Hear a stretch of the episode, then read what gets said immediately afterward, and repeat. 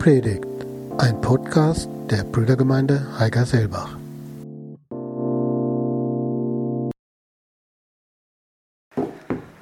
Ja, hallo, herzlich willkommen auch von meiner Seite zu einem brisanten Thema, zu einem Thema, das uns als Christen herausfordert und mich zum Schwitzen bringt.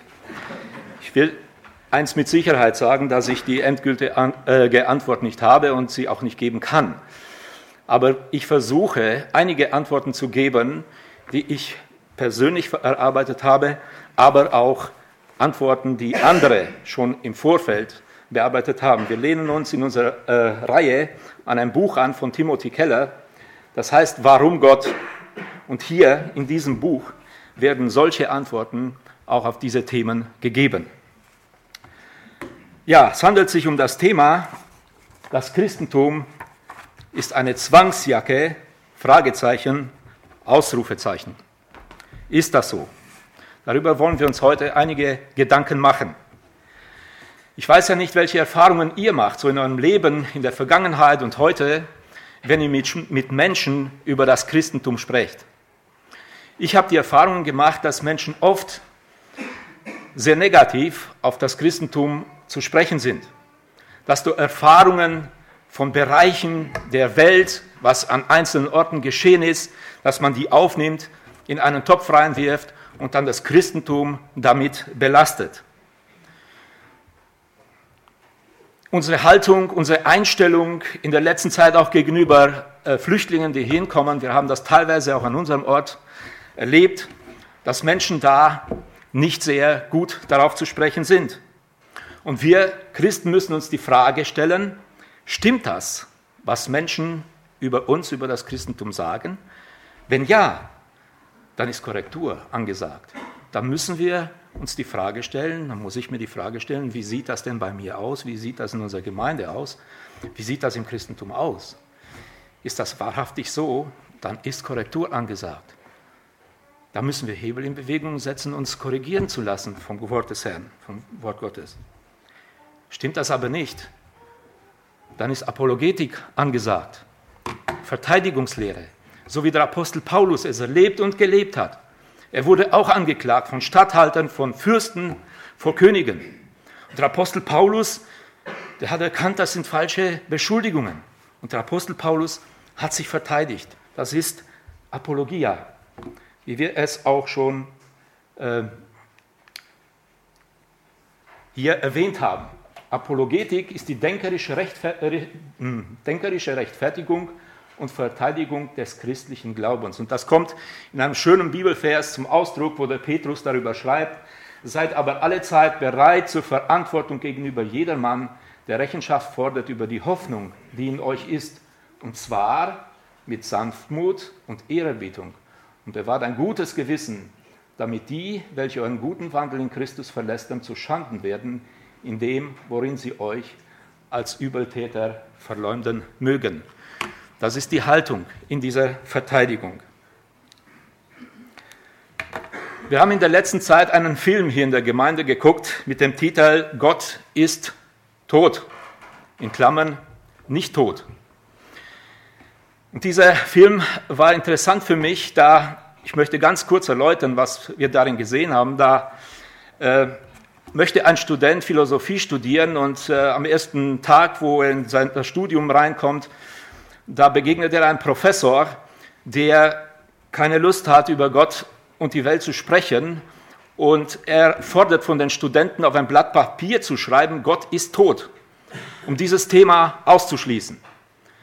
Und die Studenten, die nehmen sich ein Blatt und schreiben drauf, Gott ist tot. Aber ein Student, der ist nicht bereit, diese Aussage zu machen zum Ärger des Professors. Und dieser Professor fordert diesen jungen Mann heraus, diesen Glauben zu verteidigen. Und der junge Mann, der kriegt jeweils am Ende einer Unterrichtseinheit eine kurze Zeit, diesen Glauben zu verteidigen, dass Gott nicht tot ist. Mit der Aussage, dass wenn er das nicht schafft, seine Kommilitonen zu überzeugen davon, das Studium nicht zu schaffen. Eine wahnsinnige Herausforderung.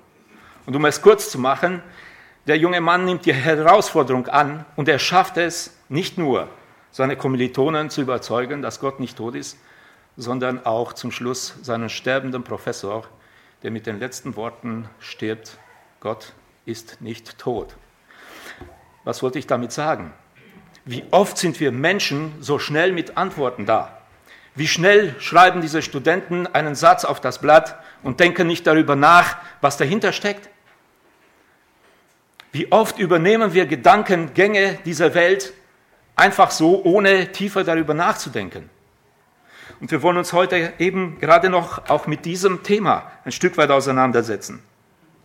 Diese Meinung über das Christentum, es sei eine Zwangsjacke, dem wollen wir uns ein bisschen nachgehen.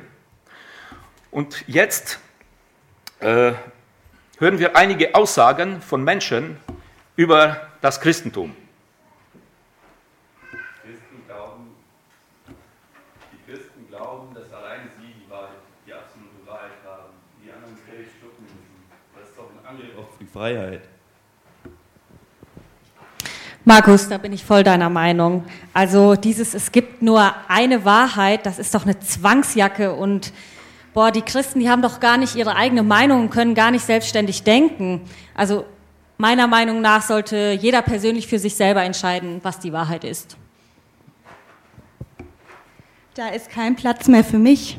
Das wäre mein Tod. Ich will nicht für Gott leben. Ich will nicht. Ich will für mich leben. Für mich selber. Ja, außerdem ist das Christentum der Vernichter des menschlichen Geschlechts, der Zerbrecher der menschlichen Tat und Willenskraft und ein eisernes Netz und eine Zwangsjacke, die die Menschen nicht wachsen und groß werden lässt. Ja, das waren einige tatsächlich gemachte Aussagen über das Christentum von Journalisten, von Studenten, von Emma Goldmann, einer Sozialaktivistin, die das in die Menschheit hinaus posaunen. Die Menschen hören das. Und viele gehen einfach auf diese Gedanken, auf diese Aussagen ein und geben das einfach so weiter, ohne weiter darüber nachzudenken. In den Schulen, in den Firmen, wo wir arbeiten, erleben wir oft, dass das Christentum reduziert wird auf, du darfst vor der Ehe keinen Sex haben, du musst den Zehnten geben oder du darfst dieses oder jenes nicht. Und das hört sich nach einer Zwangsjacke an. Ich denke, wir wissen alle, was so eine Zwangsjacke ist die nimmt die Bewegungsfreiheit. Die verschränkt einem die Hände, da kann man sich nicht mehr wehren, da kann man gar nichts machen. Man ist total eingeengt. Und so hören sich auch diese Aussagen an, als ob das Christentum ein Leben führte, das in so eine Enge, das so eine Enge ausdrückt, dass kein, keine Freude dabei aufkommen kann. Die Frage, die sich bei dem Gehörten stellt,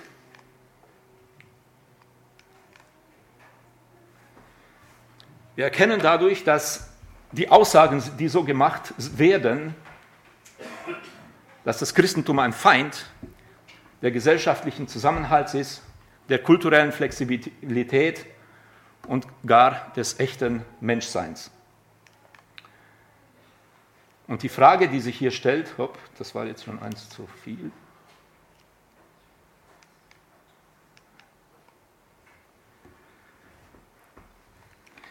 die Frage, die sich hier, da, äh, hier stellt, hat man seine Freiheit wirklich verloren, wenn man an eine absolute Wahrheit wie das Christentum glaubt?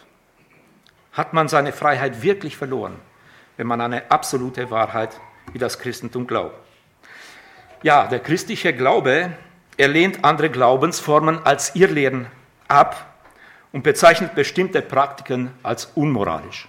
Das tut das Christentum, das ist wahr. Und damit scheint das Christentum ein Feind der pluralistischen Gesellschaft zu sein. Es treibe Keile zwischen Bevölkerungsgruppen. Das ist die Aussage.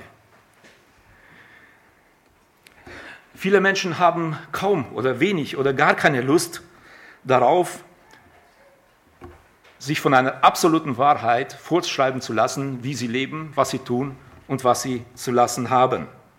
Ihrer Ansicht nach bedeutet Freiheit keinen ultimativen Zweck in dieser Welt zu haben, für den man geschaffen ist. Ihrer Ansicht nach bedeutet Freiheit, keine Grenzen zu haben, überhaupt keine Begrenzungen. Deswegen bedeutet wahre Freiheit für die Menschen die Freiheit, sich selbst seinen eigenen Sinn und Zweck in dieser Welt zu schaffen. Doch dahinter stecken falsche Annahmen von einigen Begriffen.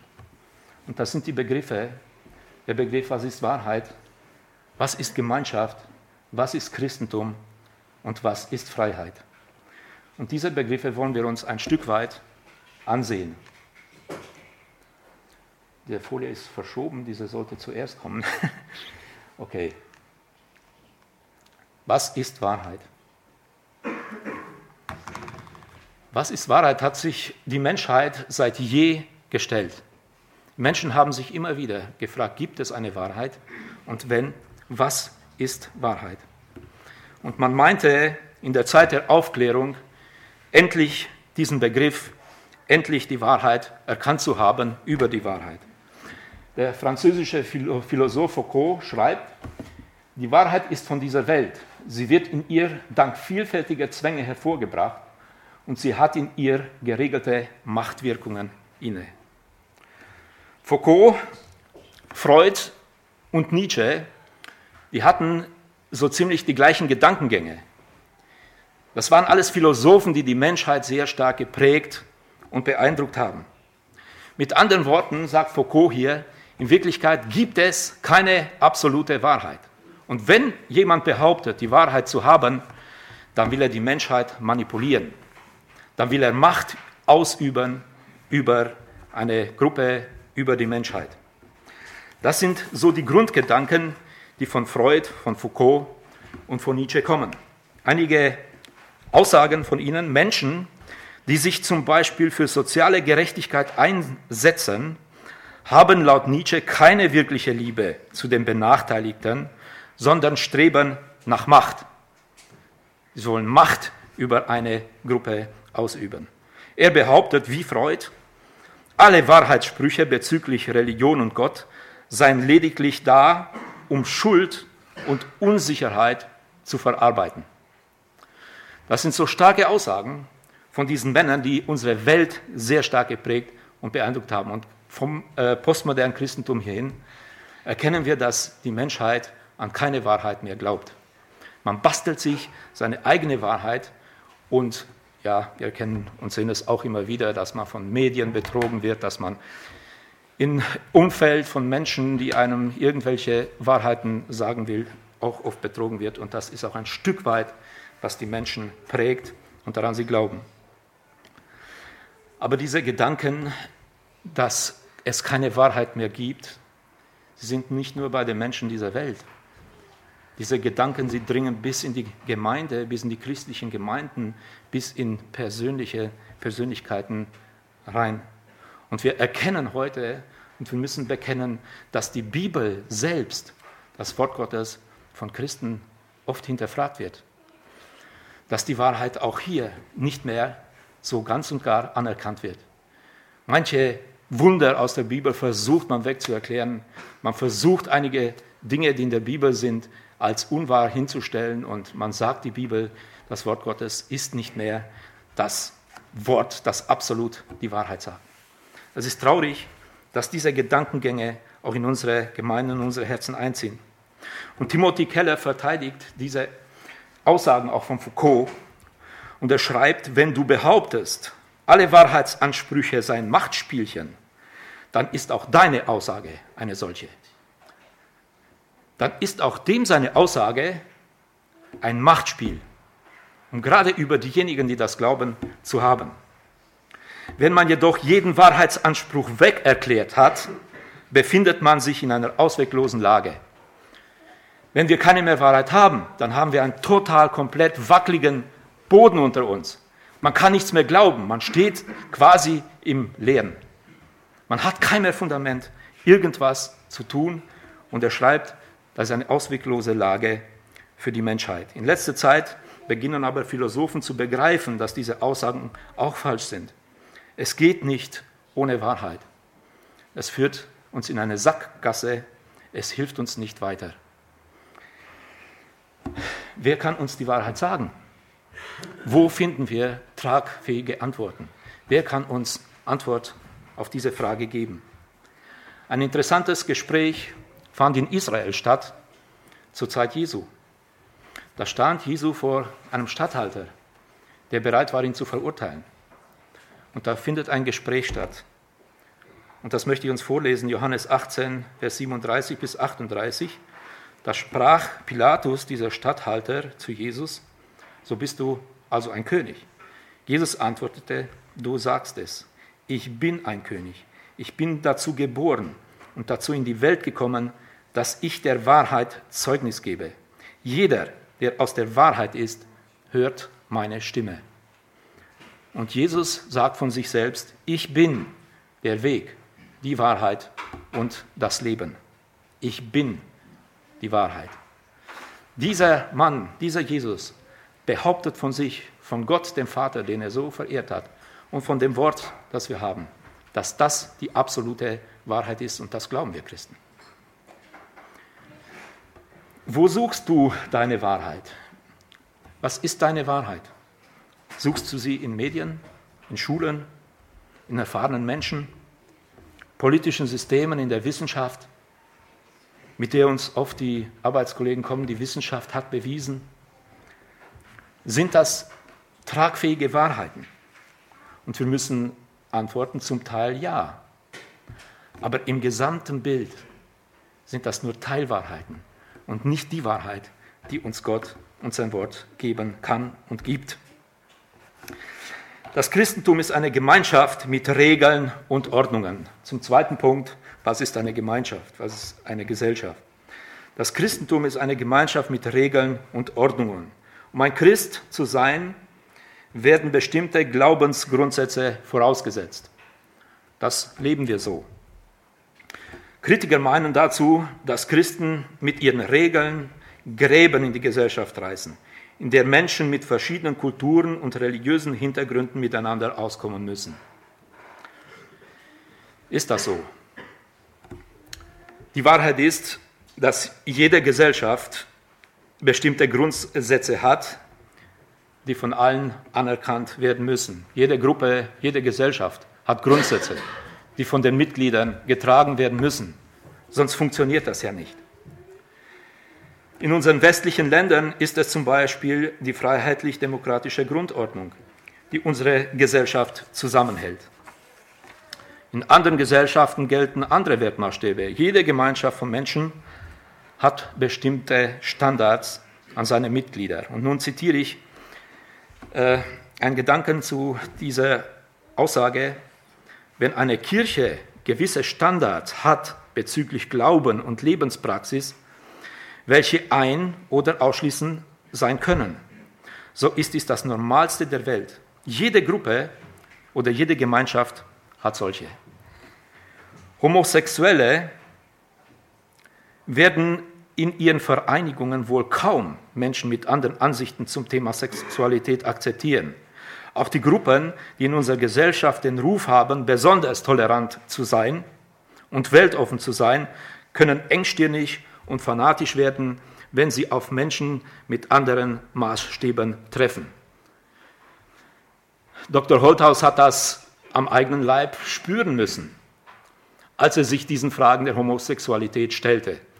Da musste er einer Aggressivität gegenüberstehen, der musste sich gegen Eier und Tomaten wehren. Und diese Menschen behaupten, tolerant zu sein. Da stellt sich hier die Frage, wer ist denn ausschließend? Wer ist denn tolerant?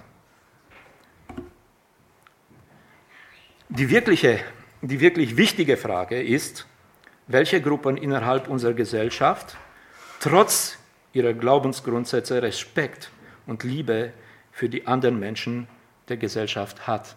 Welche Gesellschaft hat das?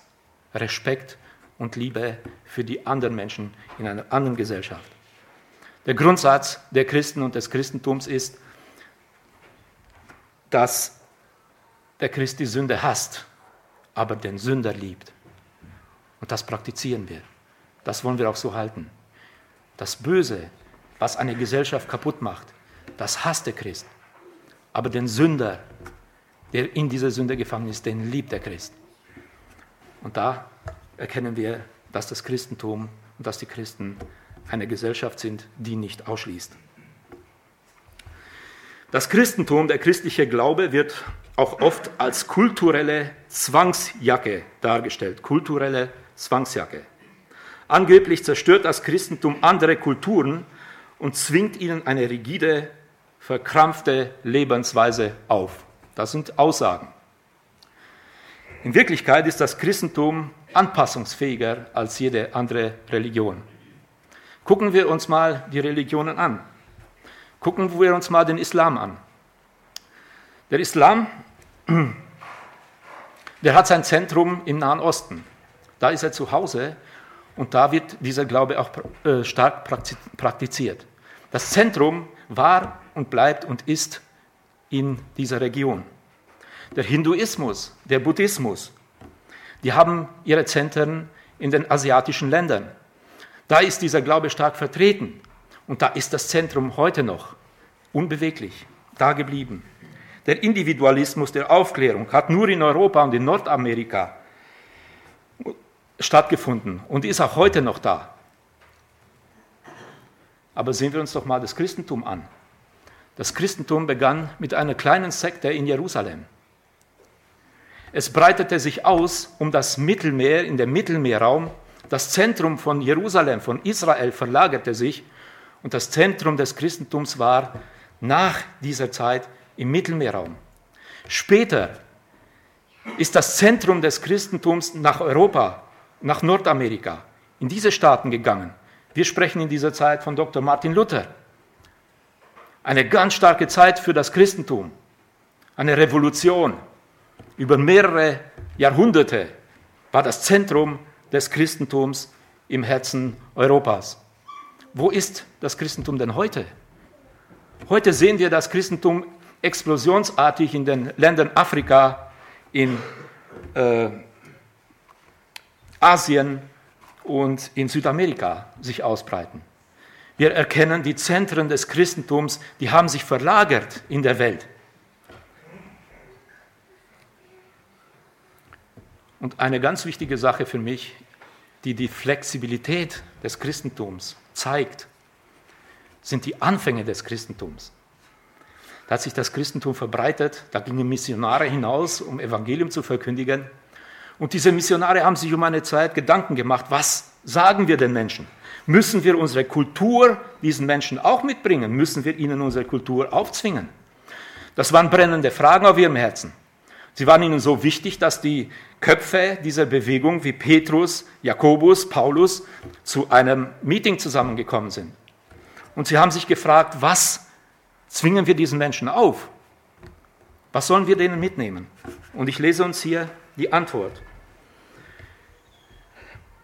Es hat nämlich dem Heiligen Geist und uns gefallen, euch keine weiteren Lasten aufzuerlegen, außer diesen notwendigen Dingen, dass ihr euch enthaltet von Götzenopfern, vom Blut, vom Erstickten und von Unzucht. Wenn ihr euch davor bewahrt, so handelt ihr recht. Lebt wohl. Das waren diese vier Dinge, die den Menschen mitgenommen wurden aber nichts aus der Kultur.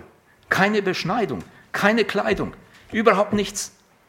Wenn wir später denken an Hudson Taylor aus England nach China, er reist dahin, aber er bringt seine englische Kultur nicht ein. Er lässt sich einen Zopf wachsen, er kleidet sich in chinesische Kleider. Keine Kulturänderung. Aber das Wesentliche, die Botschaft des Evangeliums, die wichtigen Dinge, die wurden da verkündigt. Und interessant ist es heute, wenn wir nach Afrika schauen. Da sehen wir die Afrikaner mit ihren Trommeln und mit ihren Tänzen und mit ihren bunten Kleidern heute für Gott Evangelium verkündigen. Die haben keine europäischen Kleider angezogen, die haben ihre Trommeln nicht abgelegt, die haben keine Trompeten und Posaunen wie die Europäer, die haben weiterhin ihre Lieder, aber sie loben und preisen Gott. Das Evangelium hat, ist breit, äh, hat sich ausgebreitet in Afrika, aber nicht die Kultur. Von wegen, das Christentum ist eine kulturelle Zwangsjacke. Das Christentum wird auch oft als eine Einengung der persönlichen Freiheit gesehen. Ich bin nicht mehr frei, in meinen Entscheidungen. Ich kann nicht mehr tun und lassen, was ich will. Ist das so? Da sind wir bei dem Punkt, was ist Freiheit? Wahre Freiheit bedeutet für viele Menschen, sich seinen eigenen Sinn und Zweck zu erschaffen. Sie definieren Freiheit als Abwesenheit von Einschränkungen und Vorgaben. Geht das überhaupt? Doch diese Annahme beruht auf einer fragwürdigen Idee von Freiheit. Nehmen wir mal an, wir sehen einen Fisch im Aquarium, in einem kleinen Aquarium. Und wir sagen, dieser arme Fisch, der ist da so eingeengt, ich will ihm doch mal die Freiheit geben. So, wir nehmen diesen Fisch und werfen ihn auf eine große Wiese mit Gras. Sagen, so Fisch, jetzt lebe deine Freiheit. Ist das Freiheit für den Fisch? Diese Freiheit bringt ihn den Tod. Da ist unser Verstand vielleicht ähnlich von Freiheit. Oder denken wir uns Freiheit im Straßenverkehr, das klassische Beispiel. Ich habe jetzt einfach mal Bock, im Straßenverkehr frei zu sein. Ich fahre drauf los, einfach durch alle roten Ampeln, wie es mir auch immer passt. Bei der ersten, bei der zweiten funktioniert es, aber bei der dritten, da knallt es. Und entweder ich lande im Krankenhaus oder wie die Indianer sagen, in den ewigen Jagdgründen. Ich fühle mich eher frei, wenn ich weiß, dass jeder sich an die Gesetze hält. Da weiß ich ganz genau, ich kann ruhig fahren, ohne Bedenken. Dann fühle ich mich wirklich frei im Straßenverkehr. Und dabei wird klar, alle Begrenzungen abzuschaffen, kann keine wirkliche Freiheit sein. Und nun einige Aussagen von Männern, die sich darüber Gedanken gemacht haben. Was ist denn Freiheit? Johann Wolfgang von Goethe, der große Dichter und Denker, er sagt dazu, wer sich den Gesetzen nicht fügen will, muss die Gegend verlassen, wo sie gelten. Weiter sagt er, Freiheit ist ein relativ, eigentlich gar ein negativer Begriff, muss es auch sein. Denn ohne Bestimmung Folglich ohne Zwang ist nichts möglich, nichts denkbar. In seinem Stück Was wir bringen schreibt Goethe noch, wer Großes will, muss sich zusammenraffen. In der Beschränkung zeigt sich erst der Meister. Und das Gesetz nur kann uns Freiheit geben. Und noch eine starke Aussage von Jean-Jacques Rousseau. Die Freiheit des Menschen liegt nicht darin, dass er tun kann, was er will, sondern dass er nicht tun muss, was er nicht will. Dabei merken wir, dass Freiheit ohne Grenzen nicht funktioniert. Die Frage, die wirklich wichtige Frage, die wir uns hier stellen müssen, welche Grenzen sollte man also anerkennen? Welche Umgebung befreit uns, wenn wir uns darauf, darin aufhalten? So wie dieses Wasser den Fisch. Das Wasser ist doch das Element, wo der Fisch sich frei fühlt. Die Luft ist das Element, wo ein Vogel Freiheit empfindet. Da kann er für seine Bestimmung wirklich Freiheit erleben. Und der Fisch für das, für das Wasser. Und die Frage stellt sich jetzt, welches Element ist für den Christen da, das ihm Freiheit empfinden lässt? Gibt es ein Element für den Christen oder für die Menschen, nicht für den Christen, für die Menschen?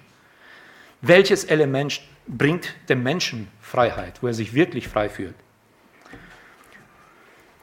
Und C.S. Lewis, der ruft es quasi fast heraus. Ich lese das mal. Liebe, Liebe ist der befreiendste Freiheitsverlust, den es gibt. Um Liebe wirklich zu erfahren, ist es nötig, bestimmte Freiheiten aufzugeben. C.S. Lewis schreibt noch einen Absatz, den ich hochinteressant finde. Liebe heißt verletzlich sein. Liebe irgendetwas und es wird dir bestimmt zu Herzen gehen oder gar das Herz brechen. Wenn du ganz sicher sein willst, dass deinem Herzen nichts zustößt, darfst du es nie verschenken, nicht einmal an ein Tier. Umgib dein Herz sorgfältig mit Hobbys und kleinen Genüssen, meide alle Verwicklungen, verschließe es sicher im Schrein oder Sarg deiner Sehnsucht. Aber in diesem Schrein, sicher, dunkel, reglos, luftlos, verändert sich das Herz. Es bricht nicht. Es wird unzerbrechlich, undurchdringlich, unerlösbar. Es gibt nur einen Ort außer dem Himmel, wo wir vor allen Gefahren und Wirrungen der Liebe vollkommen sicher sind, und das ist die Hölle. Wenn wir Liebe nicht verschenken wollen. Laut Bibel wird der Mensch in dieser Welt in eine Zwangsjacke geboren. Das sagt uns die Bibel, dass jeder Mensch ein Sünder ist und unter der Herrschaft eines Tyrannen lebt. In einer Zwangsjacke. Er muss tun, was er nicht will, so wie wir das eben gelesen haben. Der Mensch muss tun, was er nicht will, unter dieser Herrschaft. Das sagt uns die Bibel. Wie kommt der Mensch aber jetzt in dieses Freiheitselement der Liebe? Und das ist die Botschaft, das ist das Evangelium, das uns Gott, die Bibel, bringt. Laut dem christlichen Glauben hat Gott uns auf die radikalste, erdenklichste Art und Weise geliebt. In Jesus Christus wurde er Mensch, verwundbar, verwundbar von Leid, von Tod, und wenn er das für uns getan hat, können und sollen wir das auch weitergeben. Er hat uns versetzt aus diesem Element des Zwangs, aus dieser Zwangsjacke, in das Element der Liebe und der Freiheit. Liebe, das ist das Element, wo der Mensch Freiheit empfindet. Und diese Liebe überschüttet, mit dieser Liebe überschüttet uns Gott. Und in dieser Liebe darf der Mensch wirklich aufblühen. Er darf aufgehen. Er darf sich frei fühlen. Ich weiß nicht, wie ihr das erlebt habt, wo ihr die erste Freundin hattet oder eine Freundin, die ihr wirklich geliebt habt. Dafür hättet ihr alles aufgeben wollen.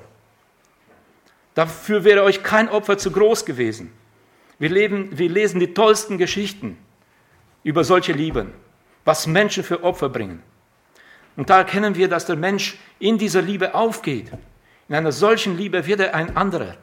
Und in der Liebe Gottes, in diesem Element der Freiheit, da fühle ich mich gut. Da darfst du dich auch gut und wohlfühlen. So sehr hat Gott die Welt geliebt, dass es seinen eigenen Sohn gab, damit jeder, der an ihn glauben, glaubt, nicht verloren geht. Geschwister, das ist ein Satz. Und in diesem kurzen Satz steckt so viel Tat dahinter. Gott gibt seine Freiheit selbst auf, die er als unendliches Element hatte. Jesus Christus. Er gibt seine Freiheit auf und lässt sich in die Zwänge der Menschheit hineinbringen, um uns aus diesem Zwang, aus, diesem, aus der Sünde, in der wir gefangen waren, hineinzubringen in die Freiheit, in seine Liebe. Das bedeutet Freiheit. Und das war im Alten Testament auch nicht so. Und jetzt kommt eine wichtige Sache für mich. Man sagt immer, die zehn Gebote, das sind Einengungen. Haben wir die aber richtig verstanden? Das erste Gebot heißt, liebe, du sollst Gott lieben von ganzem Herzen, von ganzer Seele und mit ganzem Verstand. Und der Herr Jesus sagt dazu einen ganz interessanten Satz und Jesus sprach zu ihm, ein Schriftgelehrter fragt ihn danach, du sollst den Herrn, dein Gott, lieben mit deinem ganzen Herzen, mit deiner ganzen Seele, mit deinem ganzen Denken. Das ist das erste und größte Gebot und das zweite ist ihm vergleichbar. Du sollst deinen Nächsten lieben wie dich selbst. An diesen zwei Geboten hängen, hängen das ganze Gesetz und die Propheten. Was passiert, wenn wir diesen Faden hinter dem ersten Gebot abschneiden? Ja, dann fallen alle Gebote runter. Aber es ist oft so, dass Christen genau den anderen Weg gehen. Sie halten die Gebote und meinen dann, Gott zu lieben. Und das ist ein falsch verstandenes Christentum. Das ist ein falsch verstandener Weg. Und das ist eine Zwangsjacke, die sich Christen dann antun. Das führt dann zu einem Christenleben, das nach einem Zwang aussieht. Wenn wir diesen verkehrten Weg gehen, wenn wir uns nicht erstmal in die Liebe Gottes hineinversenken, du sollst den Herrn, deinen Gott lieben von ganzem Herzen, von ganzer Seele, mit ganzem Verstand, das ist das erste Gebot. Und daran hängen die anderen Gebote alle. Johannes, der sagt, es ist nicht schwer, das Gebot zu tun. Warum? Johannes schreibt sein ganzes Kapitel über die Liebe. Er hat Jesus, er hat Gott so geliebt, dass das für ihn kein Problem war, diese anhängenden Gebote zu halten. Und oft versuchen wir als Christen diesen anderen Weg zu gehen, die Gebote, die Gesetze zu halten und hoffen dann, dass irgendwann die Liebe zu Gott kommt. Und das ist ein Weg, der in eine Verkrampfung hineinführt.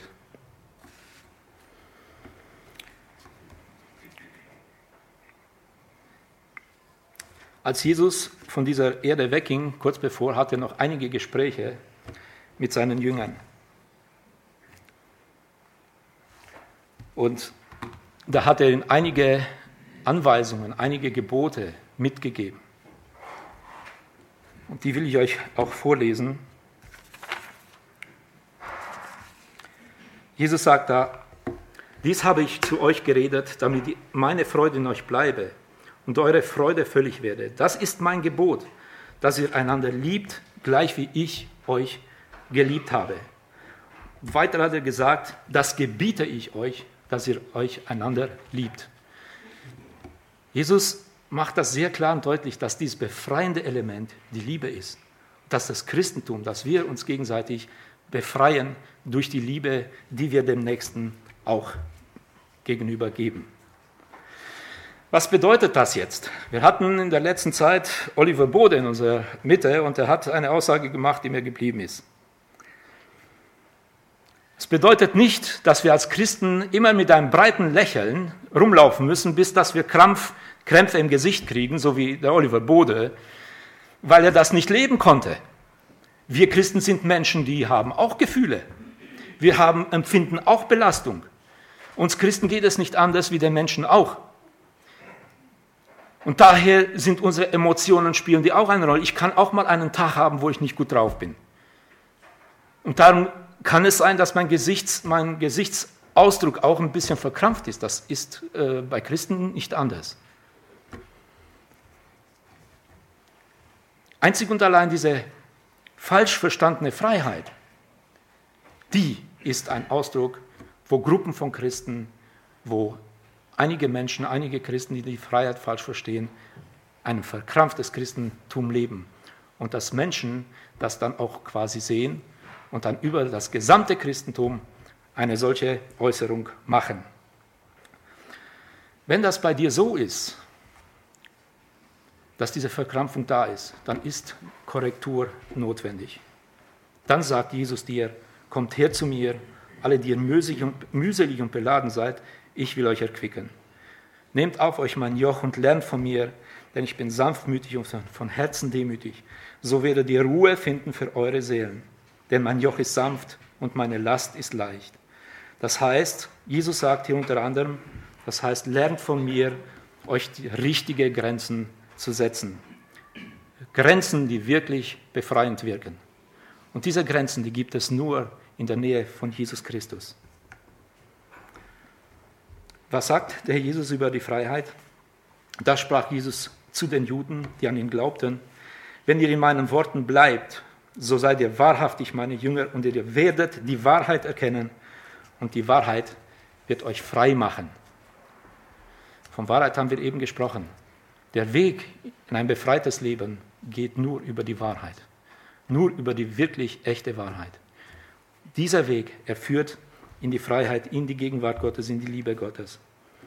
Und in Galater 5, Vers 1 steht, so steht nun fest in der Freiheit, zu der uns Christus befreit hat und lasst euch nicht wieder in ein Joch der Knechtschaft spannen.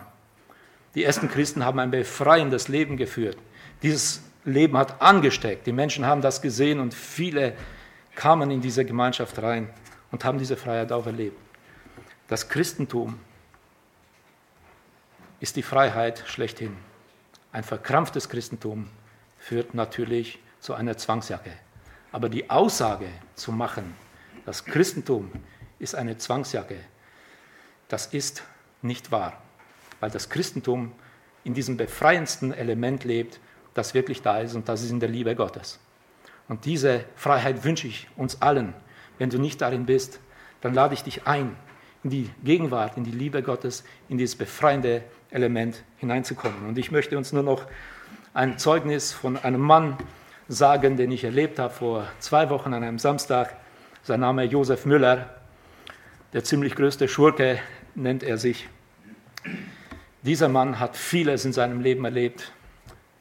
Er hat Reichtum erworben, 40 Millionen Euro, von 40 Millionen Euro sprach er. Er lebte in Sausenbraus, hatte alles, was sein Herz sich so begehrte. Villen in unterschiedlichsten Ländern, in Teilen der Welt, die schönsten und besten Autos, Frauen, alles, was sein Herz begehrt. Und dieser Mann erzählt, dass das ihn nicht erfüllt hat, dass es ihm keine Freude gegeben hat, dass es ihm keine Freiheit, dass er wie in einer Zwangsjacke lebte. Dieser Mann bekehrt sich im Gefängnis und er erlebt hier in diesem Gefängnis eine Freiheit, die er nie gekannt hat. Und ein Beispiel, also eine Begebenheit, die hat mich echt umgehauen. Er war so froh in seinem Herzen, nachdem er Gott, äh, Jesus angenommen hatte, nach drei Wochen, musste er zu diesem äh, Arzt gehen und da standen die, standen die äh, Männer in der Reihe, um zum Arzt reinzukommen. Und Josef Müller war so glücklich, dass er diese Männer küsste. Er umarmte sie und küsste sie. Und er hat gesagt, einfach aus, aus Freude, aus, aus, ich habe einfach so einen Drang gehabt, die, die Menschen zu umarmen und zu küssen. Und äh, das Schöne war, als Josef Müller dann vom Arzt rauskam und andere reingingen, da kam so ein, Flücht, äh, so, ein, so ein, Häftling und sagte zum Arzt, ich möchte auch die Pillen haben, die Josef Müller gekriegt hat. Geschwister, das ist doch ein Zeugnis von dem, was das Christentum ist. Das Christentum lebt in einer Freiheit, die es sonst nirgendwo gibt, außer die Freiheit der Liebe, die Jesus uns gegeben hat, die Gott uns gebracht hat und die, uns, die wir im, im Wort Gottes finden. Danke für Ihr Zuhören.